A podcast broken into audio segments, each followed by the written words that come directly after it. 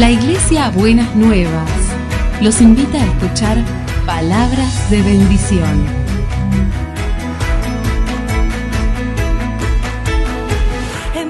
Si desean asistir a nuestras reuniones, los esperamos en Avenida de Lepiane 3925, esquina Subiría, Bajo Flores, Ciudad de Buenos Aires.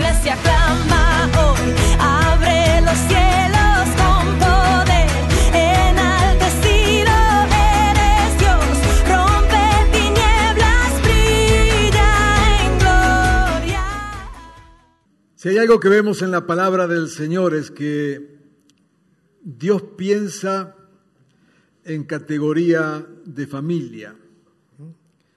Los vemos desde las primeras narraciones que tenemos en la escritura, cuando Dios crea al hombre y ve que su creación está incompleta, ¿no es cierto? Y ve que para que esa persona pueda desarrollarse plenamente, necesitaba de otra persona y entonces crea a la mujer y allí da origen a ese primer matrimonio que luego les anima a procrearse. La familia es un invento de Dios.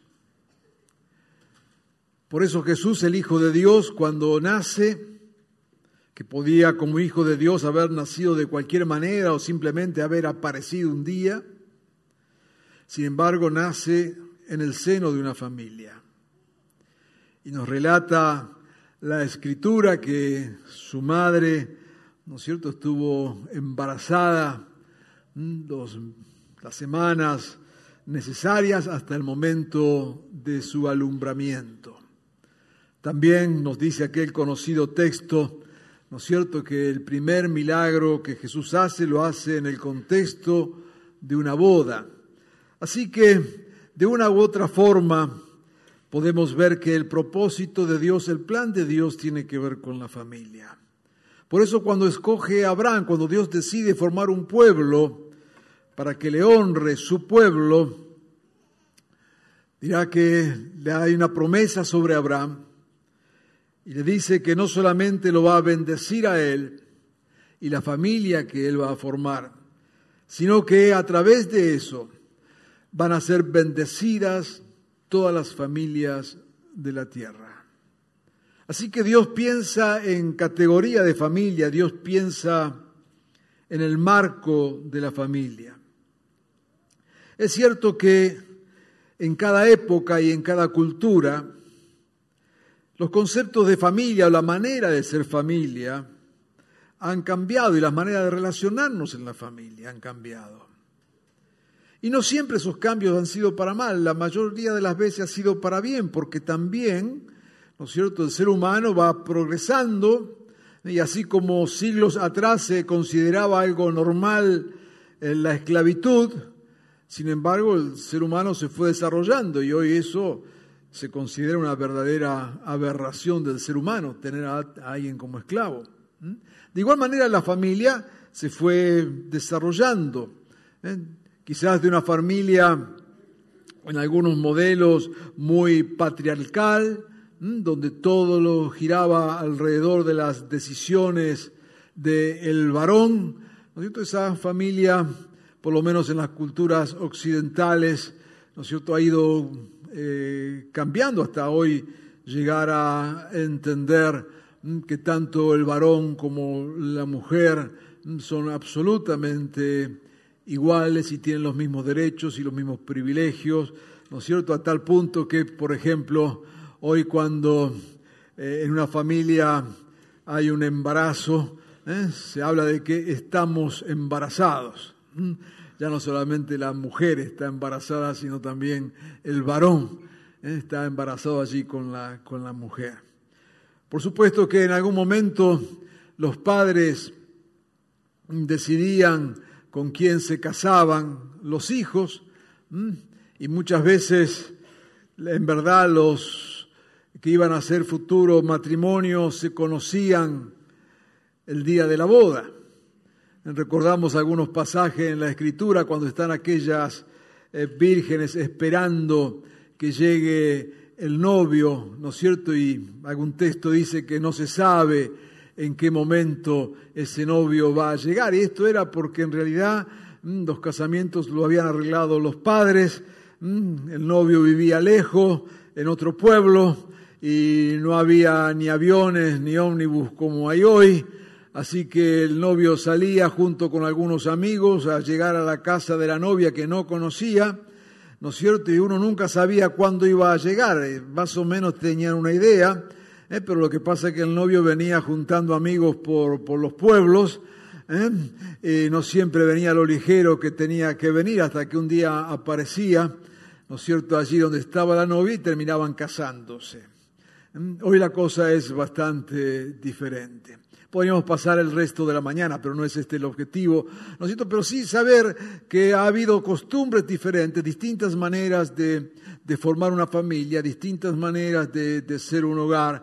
Mm, antiguamente se pensaba aún en las niñas que formaban un hogar y se veía eso como bien. De hecho, la Virgen María que dio eh, que llevó en su vientre a Jesús era una jovencita adolescente de unos 15, 16 años. Inclusive siglos, muchos siglos después, ¿no es cierto?, algunos de los próceres de nuestra propia nación ¿eh? tuvieron como esposas niñas eh, adolescentes. Hoy eso nos suena a nosotros como algo este, no del todo bien aceptado, ¿no es cierto? Nos, eh, creemos que la mujer tiene que ser algo más que adolescente y más bien vemos como, como un problema cuando se da en esa circunstancia. Pero ¿qué queremos decir? han cambiado las maneras de ser familia. Y no siempre ha sido para mal.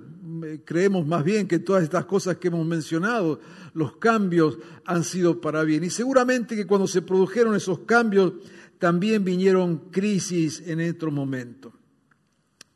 Pero hoy estamos frente a una situación diferente. Hoy estamos frente a algo que no es un simple cambio de costumbres o un simple cambio de época. Lo que hoy vivimos, y escuche bien, es un ataque deliberado, organizado, implementado intencionalmente contra la familia. Y esto no es una paranoia pastoral. Usted sabe que somos bien abiertos y acabo de expresar que muchos de los cambios que se han dado, aún a nivel de familia, han sido para bien. No creemos que todo tiempo pasado es mejor y que todo modelo familiar del pasado sea el mejor. No creemos eso. Pero eso no nos debe cerrar los ojos a lo que estamos viviendo en este tiempo. Es cierto que las familias no son perfectas es cierto que hay familias que han sido un verdadero desastre. Es cierto que hay familias enfermas y enfermantes. Es cierto que hay padres, padre y madre, que han sido una desgracia para sus hijos. Es cierto que hay hijos que son una desgracia para sus padres. No negamos los problemas en la familia. No creemos que por el hecho de ser familia estamos en un lugar perfecto. Pero tampoco eso nos cierra los ojos a ver que lo que hoy tenemos son cientos y cientos de personas con acceso a los medios de comunicación que lo único que hacen es tratar de arrastrar a su propio lodo, a su propio fracaso, al resto de las familias.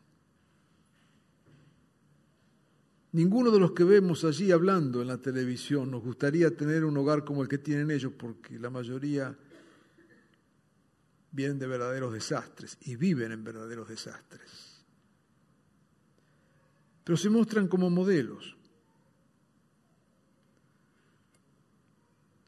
Hoy predomina el egoísmo.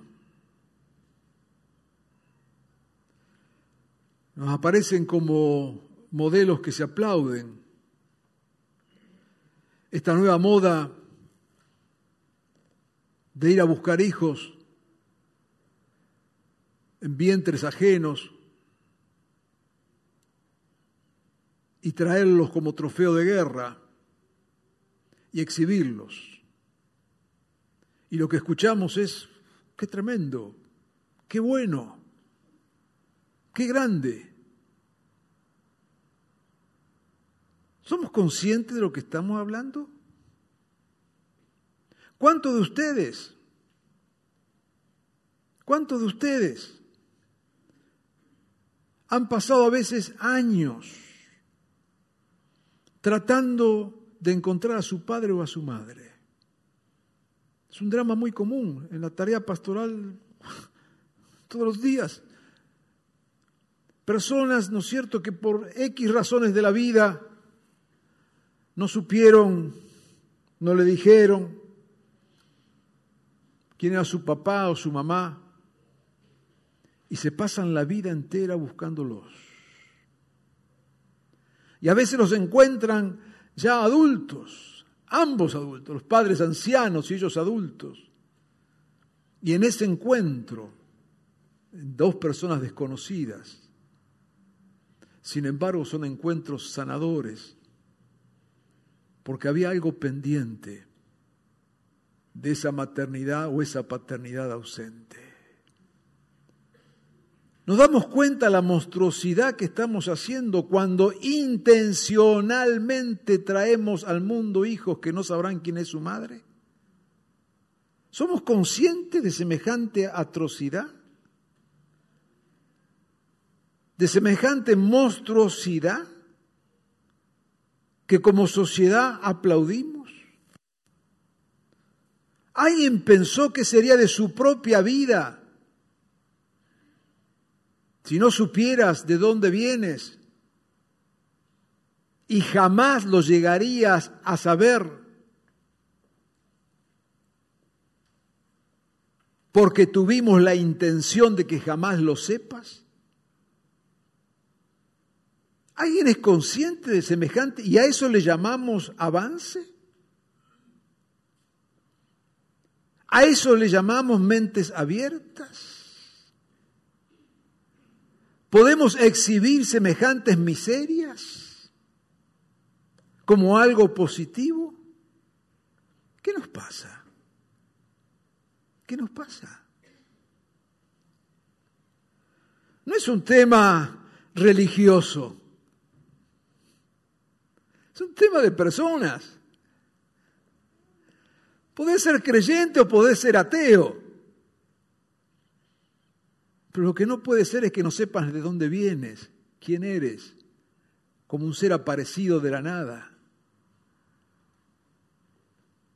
Y cuando la vida te ha llevado a vivir sin ese sentido del pasado, sin esa pertenencia, porque te han dejado, te han abandonado, te han hecho lo que sea, aún guardas en tu corazón la esperanza de algún día poder encontrarte.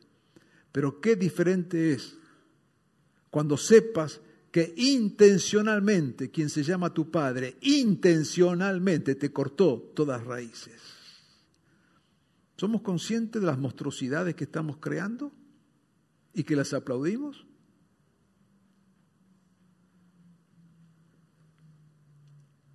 No hablamos de familias perfectas.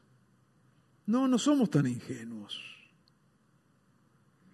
Pero tampoco nos ponemos del lado de semejante cultura.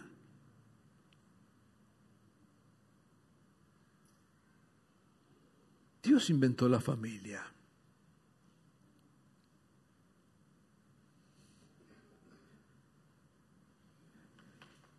Hoy predomina la cultura de la muerte y el descarte.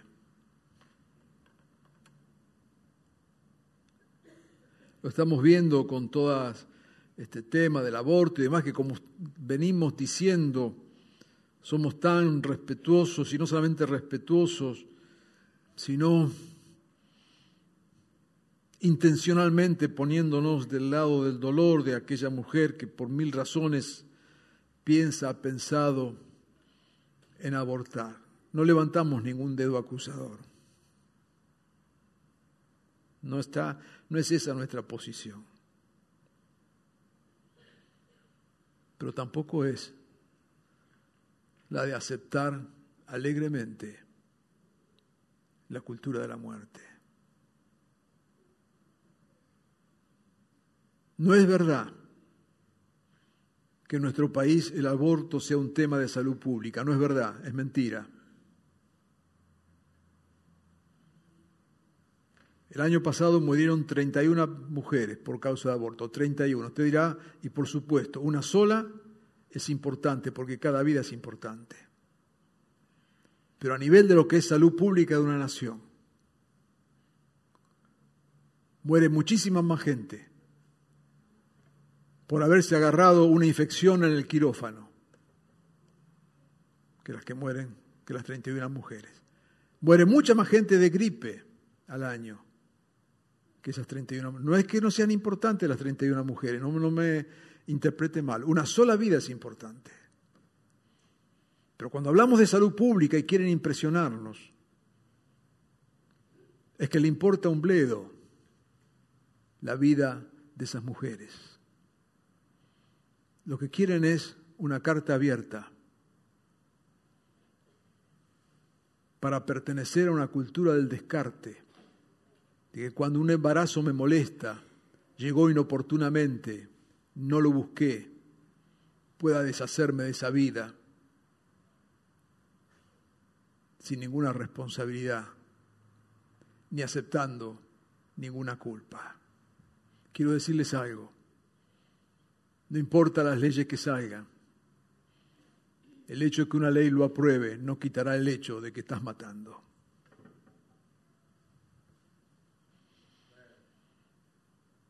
Es una cultura del descarte. Y decíamos la vez pasada, en esa cultura del descarte entra también descartar a los más débiles, ya sea el indefenso que está en el vientre de una madre, es dueña de cualquier cosa menos de ese chico que lleva, porque el hecho de que ese niño nazca en el vientre de una madre es o voluntad de Dios, si usted cree en Dios, o voluntad de la naturaleza, o voluntad de la Pachamama, o voluntad de la casualidad. Pero los seres humanos nacemos en el vientre de una madre, no nacemos de un huevo puesto en el comedor de la casa bajo la estufa calentándose. Y eso no es una decisión de un grupo de varones, no es una decisión de un concilio en el Vaticano, es una cuestión de la naturaleza. Pero en la cultura del descarte aceptamos de todo, desprendernos aún de la vida. Y en la cultura del descarte aceptamos desprendernos de los enfermos y de los débiles y de los ancianos con la eutanasia. Ese es el contexto donde estamos. Disculpe que no quiero amargarle la mañana. No es eso. Pero para nosotros la fe tiene que ver con la vida cotidiana. Es en este contexto donde estamos. Y es en esta situación donde Dios nos llama hoy a pelear por las familias. Esto es hoy ir en contra de la corriente. Te desafío a ser contracultural, a no sumarte a la cultura de la muerte, a no sumarte a la cultura del descarte, a no sumarte a la cultura del egoísmo. Y al compartir esta palabra en esta mañana, hablo a cada uno de nosotros para que no mantengamos el silencio, para que no seamos cómplices silenciosos, sino que levantemos una cultura de amor y de respeto y de pelear por las cosas que en verdad valen la pena. Nehemías capítulo 4, versículo 14. Dice, y están allí en una etapa muy importante del pueblo del Señor. Están reconstruyendo, están volviendo a su lugar. Son días difíciles. Y dice, luego de examinar la situación, me levanté y dije a los nobles y gobernantes y al resto del pueblo, no tengan miedo, acuérdense del Señor que es grande y temible, y peleen por sus hermanos, peleen por sus hijos y por sus hijas, peleen por sus esposas y peleen por sus hogares. Palabra del Señor. Déjeme subrayar solamente tres cosas que aparecen así del texto. Dice, examina la situación. Primero dice, luego de examinar las situaciones, abre los ojos. Mira lo que está pasando. Mira a tu derredor. Padres, presten atención. Lo que está pasando en las escuelas, lo que está pasando con tus hijos. Estuvimos acá y estuvimos hablando, ¿no es cierto?, los otros días de una madre que trajo acá un WhatsApp que había recibido su hija en un grupo mm, de alumnos en una escuela, en un colegio de, nuestra, de nuestro Buenos Aires, donde el profesor, entre las cosas que hacía, hablando justamente de aborto y demás, era animarles a quemar las iglesias. Lean lo que pasa en las escuelas. Abran los ojos. Pero dice, examina, pero luego dice, acuérdate del Señor, que es grande y temible. Así que no nos da miedo, no es tiempo de temer, es tiempo de abrir los ojos, pero saber que dependemos de un Dios que es grande y temible, y saber que no va a triunfar la cultura de la muerte y saber que Dios está de tu lado y de mi lado si nos paramos del lado correcto de Dios. No es para andar temiendo, no es para tener miedo, no es para amedrentarnos. Todo lo contrario, es para abrir los ojos y proclamar que hay un Dios poderoso y Dios con su poder va a estar obrando y defiende tu familia creyendo en el poder de Dios. Defiende los valores de tu familia, defiende tus hijos y tus nietos, creyendo en el poder de Dios. Y luego dice, acuérdate del Señor y pelea entonces por tu familia. No te quedes de brazos cruzados. No dejes que la cultura de nuestro tiempo arrastre tu hogar o tu familia. Levántate. Confronta Enfrenta las situaciones. Anímate. Hay poder de Dios.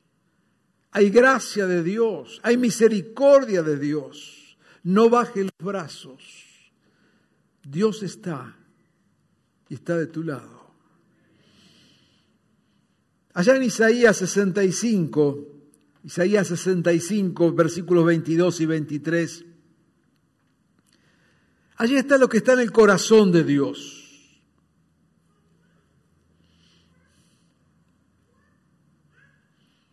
Allí está. Fíjate lo que Dios quiere. Dice Isaías 65, ya no construirán casas para que otros las habiten, ni plantarán viñas para que otros coman porque los días de mi pueblo, dice el Señor, serán como los de un árbol, mis escogidos disfrutarán de las obras de sus manos. Esto es propósito de Dios. Ahora sigo leyendo el texto, pero quiero decirte, hermano, al leer esto y lo que tenemos en la palabra de Dios, acostúmbrate a tener como modelo y objetivo en tu vida alcanzar lo que Dios te propone como objetivo. Si vas a pelear, ¿para qué vas a pelear? Si vas a luchar, ¿para qué vas a luchar? Hay modelos de Dios, hay palabra de Dios, hay proyecto de Dios, hay propósito de Dios. Trabaja para eso, ora para eso, lucha para eso, para que eso sea realidad en tu vida. No la realidad que te muestran estos otros arruinados, fracasados, con vidas miserables. Mira lo que Dios quiere. Ese es el objetivo. Y dice acá que lo que Dios quiere es que disfrutes de lo que tienes, que no trabajes en vano, que no tengas hijos para la desgracia, porque dice, ellos y su descendencia serán simiente bendecida del Señor. Si vas a pelear, pelea por esto. Y si habla de pelear, quiere decir que esto no viene así en un paquete de regalo. Esto es lo que está en el corazón de Dios. Esto es lo que buscamos. Si el diablo te ha robado esta bendición, si tu hogar o tu familia no reflejan lo que está en esta palabra, pelea, porque esto es lo que Dios quiere para tu vida. ¿Cómo luchar? ¿Cómo pelear? Déjame mencionarte tres cosas muy simples. Primero, pon a Jesús en primer lugar, en tu hogar, en tu familia y en tu vida. Dice el Salmo 127, si el Señor no edifica la casa, en vano se esfuerzan los albañiles. Si el Señor no cuida la ciudad, en vano hacen guardia los vigilantes. En vano madrugan y se acuestan muy tarde, porque el Señor concede sueño a sus amados. Deja que el Señor edifique la casa. ¿Cuál es el lugar de Dios en tu vida y en la de tu familia? ¿Qué prioridad tiene Dios en tu hogar? En serio, piensa en esto. Cuando tus hijos te ven o tus nietos te ven, ¿qué están viendo en tu vida? ¿Es Dios importante? ¿Tiene algo que ver Dios con tu vida? ¿O lo que ven es algo que papá y mamá el domingo de vez en cuando van a una iglesia para escuchar un mensaje o ver amigos o lo que fuera? ¿Qué ven tus hijos? ¿Qué lugar ocupa Dios? Otra vez, no estamos hablando acá de religiosidades huecas y vacías, no me interesa eso, pero si estamos en la iglesia hablemos de Dios, si no hablamos de cualquier cosa. Y si estamos acá es porque para nosotros Dios es importante, es lo más importante. Y porque creemos que una familia, un hogar, debe edificarse sobre la base de Jesucristo, porque Él es el que edifica la casa, cuando dejamos la casa en sus manos. Hay un texto que encontré, usted dirá que encontré, sí, que lo encontré, mire que habré leído tantas veces la Biblia, y de repente encontré este texto, texto que está en Hebreos capítulo 3, versículo 4, lo menciono nada más. Hebreos 3, 4 dice, en la versión internacional, Toda casa tiene su constructor. Toda casa tiene su constructor. Tú eres el que trabajas en tu familia.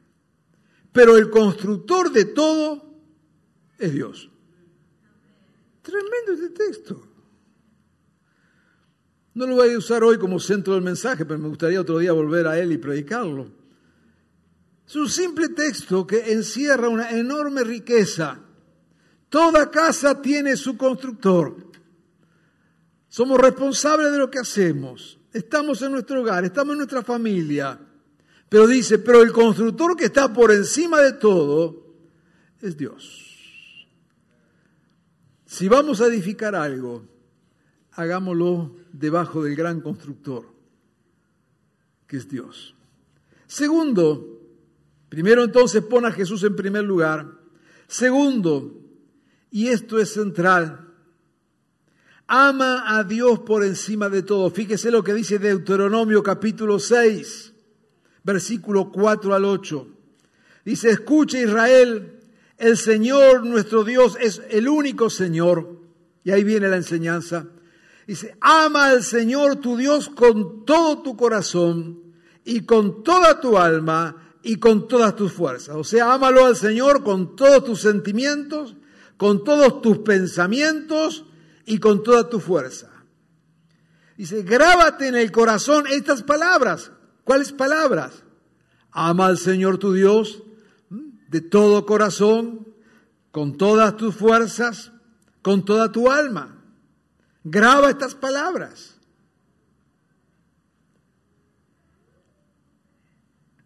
Y hoy te mando, inculca continuamente a tus hijos estas palabras. ¿Cuáles palabras? Ama al Señor tu Dios con todo tu corazón, con toda tu alma y con todas tus fuerzas. ¿Le enseñas eso a tus hijos? ¿Esto es el centro de tu hogar? ¿Lo has dicho alguna vez? Dice, háblales de ella cuando estés en tu casa.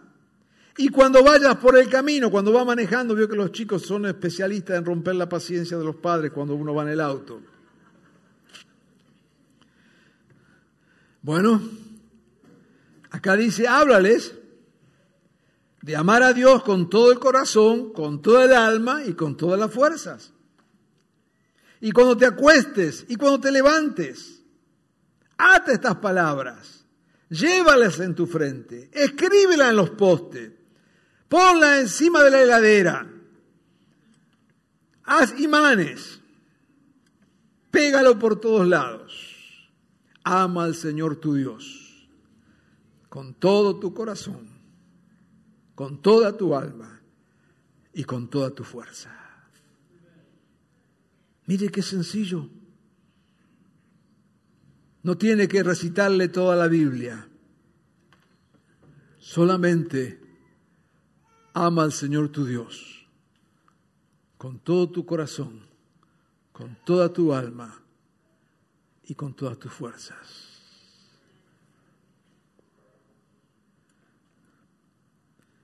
Y por último, toma decisiones sabias. Pelear por la familia no es algo mágico. Oramos, pero como siempre digo, la oración no es suficiente. ¿Me escuchó, hermano? Y no es que estamos en contra de la oración, todo lo contrario. Toda pelea buena comienza por oración. Pero la oración no es suficiente, porque a veces usamos la oración como algo mágico. Queremos venir a Dios y oramos, Señor, bendice mi hogar, bendice mi familia, y nos vamos tranquilos pensando que Dios de alguna manera mágica haga algo para que en la casa todo funcione bien. Mala noticia, no funciona de esa manera. ¿Dios va a hacer lo suyo? Claro que Dios hace lo suyo. Nos da fuerza, nos da de su gracia, nos da de su poder derrama su amor en nosotros, pero hay cosas que tenemos que hacer nosotros. Por eso hay personas ¿eh? que son personas de gran oración, pero de ninguna decisión. Y viven vidas en la estratosfera con hogares arruinados. Baje de la estratosfera y haga lo que está en la palabra de Dios. El Evangelio es acción. El Evangelio es vidas cambiadas. El Evangelio son decisiones. Eso es el Evangelio. ¿Qué vas a hacer? Enseña, ama al Señor tu Dios de todo corazón, con todas tus fuerzas, con toda tu alma. Toma decisiones. Dice aquí el texto en Josué, texto bien conocido, Josué 24 está allí frente a una situación tremenda y dice, si a ustedes les parece mal servir al Señor, elijan ustedes mismos a quienes van a servir. a los dioses que sirven sus antepasados, a los dioses que están en la tierra que ustedes habitan, ¿a quiénes van a servir? Por mi parte, dice Josué, mi familia y yo serviremos al Señor. Si eres padre o madre, es tu responsabilidad si tu hogar va a seguir lo que marca la sociedad o lo que Dios quiere. Te has parado junto a tus hijos frente a la pantalla de televisión y cuando muestran toda esta basura de vida destruidas, todo este desprecio por la vida, cuando muestran las atrocidades de traer al mundo hijos sin historia, sin antepasado, ¿te has parado ahí y le has dicho que eso es una maldición? ¿Que eso no es ningún modelo? ¿Lo has hecho?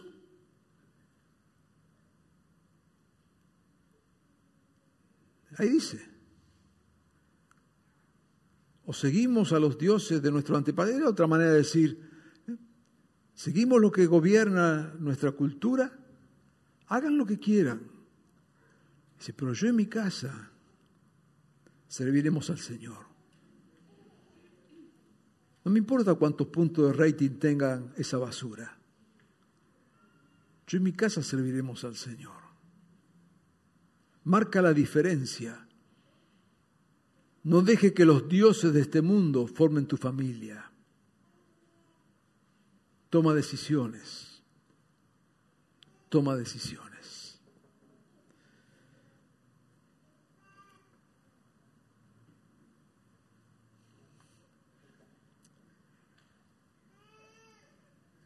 En el modelo de Dios, el esposo debe amar a la esposa como Jesús a la iglesia. La esposa debe respetar y honrar al esposo. El modelo de Dios dice la palabra de Dios que los hijos son una bendición, que los nietos son corona de los ancianos, que el orgullo de los hijos son sus padres. La verdad que esto sería fabuloso, ¿no es cierto? Este es el modelo de Dios. Pero no somos ingenuos. ¿Qué tenemos? Y tenemos hogares que son un infierno, hijos rebeldes, padres que ni merecen ser honrados, divorcios, violencia doméstica. Tenemos familias destruidas. ¿Qué hacemos?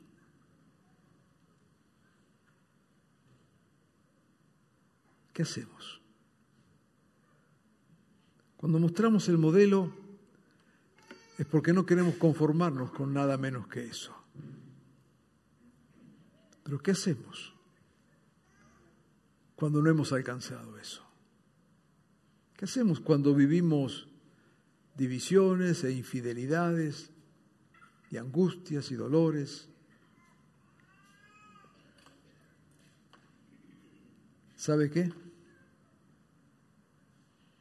Ahí es donde aparece Jesús. Me habrá escuchado decir más de una vez, Jesús es el plan B de Dios. Cuando no estamos en el modelo, cuando la realidad de nuestra vida no es aquello que es ideal. Y quizás estás viviendo justamente en esas circunstancias de dolor, de separación, de violencia, de rebeldía. Dice la palabra de Dios que Jesús vino a salvar y a rescatar lo que se había perdido. Que Jesús vino a sanar las heridas más profundas. Que Jesús vino a darnos nuevas oportunidades. Frente a nuestro pecado, nuestra ignorancia, nuestra desobediencia, nuestro dolor, nuestra frustración, aparece Jesucristo, su gracia y su amor.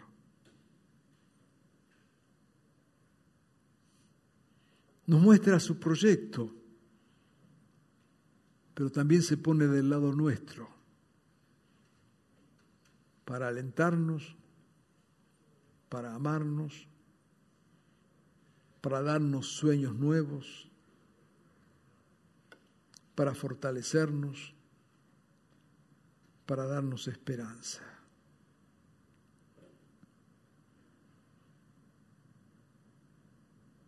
Si tu hogar, tu familia, no es hoy lo que has soñado, lo que has querido, si tu hogar, tu matrimonio, tu familia, tus hijos, tus padres, no son este modelo de lo que está en el corazón de Dios.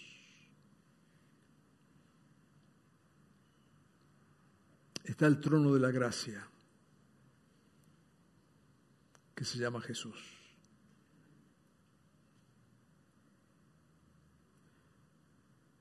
Y Él nos invita a venir a Él. Él nos invita a acercarnos a Él. Él nos invita a tomar decisiones, a pelear en fe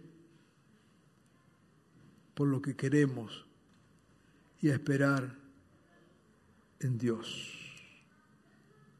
Cuando hablamos de que hay un propósito de Dios, cuando hablamos de que hay una manera de ser familia, cuando hablamos de la bendición de la familia, no cerramos los ojos también al dolor, a la frustración, a la separación, al divorcio, al dolor de tener un hijo metido en la droga, en el alcohol. Y frente a estas realidades humanas, no está Dios desde un trono cómodo en el cielo condenándonos, sino que envía a Jesús para que en su gracia y en su misericordia encontremos el oportuno socorro. Y en esta mañana yo quiero animarte en esto de pelear. Que si estás pasando por situaciones que te han traído dolor o te traen dolor,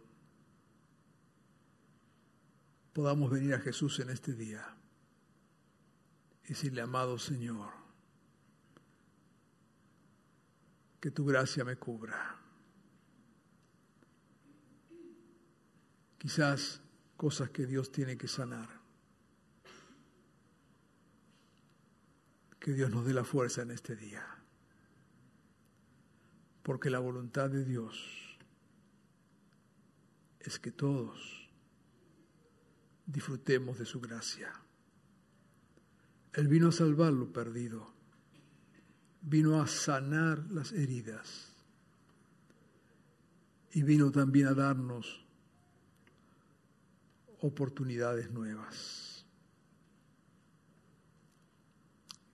Quiero terminar con un texto del Salmo 40.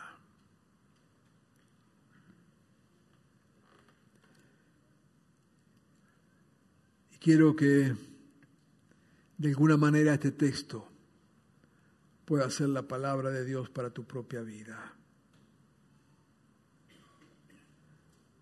Y te animo en esta mañana a poner tu hogar y tu familia,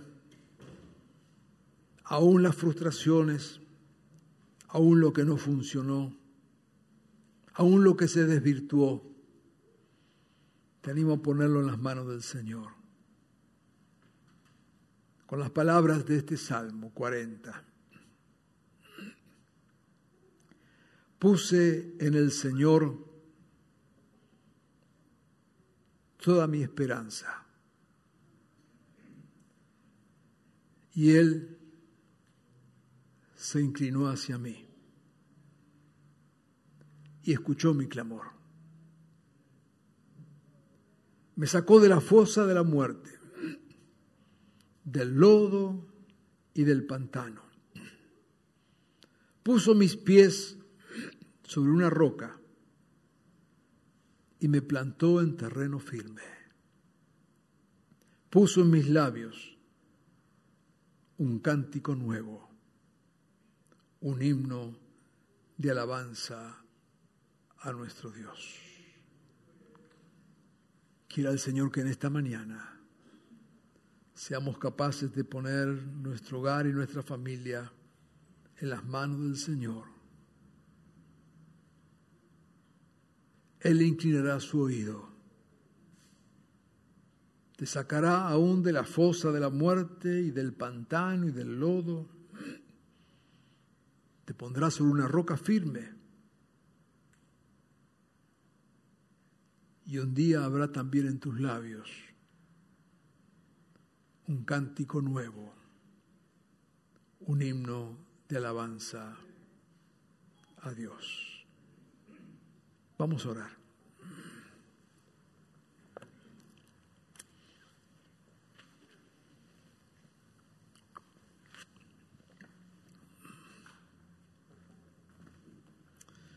Vamos a orar y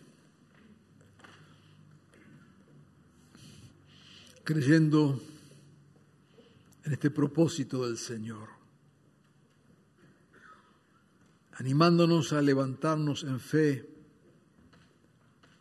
pelear por nuestros hogares, por nuestras familias, tomarnos de la gracia de Dios y creer que Él podrá poner un día un cántico de victoria en nuestros labios. Quiero invitarte a que oremos. En esta mañana y en esta oración, queremos que también sea un momento y una oportunidad de que Dios nos ministre, de que su gracia y su fuerza sea derramada sobre nosotros. Yo quiero invitarte si, tienes una necesidad especial y quieres pasar aquí al altar, quisiéramos orar contigo. Quizás una situación matrimonial, quizás una situación con tus hijos.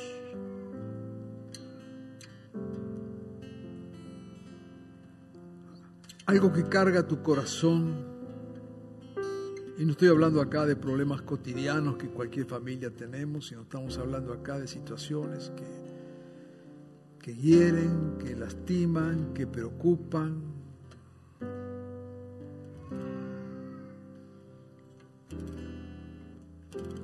Puse en el Señor mi confianza. Y Él se acercó hacia mí. Y me puso sobre una roca es lo que Dios quiere hacer en esta mañana. Así que mientras oramos ahora, si hay alguien que quiere que le acompañemos en una oración especial por su esposo, por su esposa, por sus hijos, por su hogar, por sus hermanos, ven al altar del Señor. No es que vamos a orar por ti, sino que vamos a orar contigo. Porque es Dios. que derrama de su gracia. No somos nosotros, es Dios. Pero acudimos en esta mañana al altar de la gracia del Señor.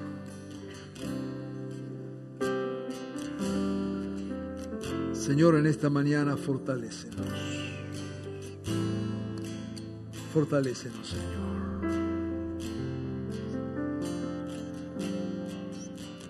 Queremos descansar en ti, Jesús.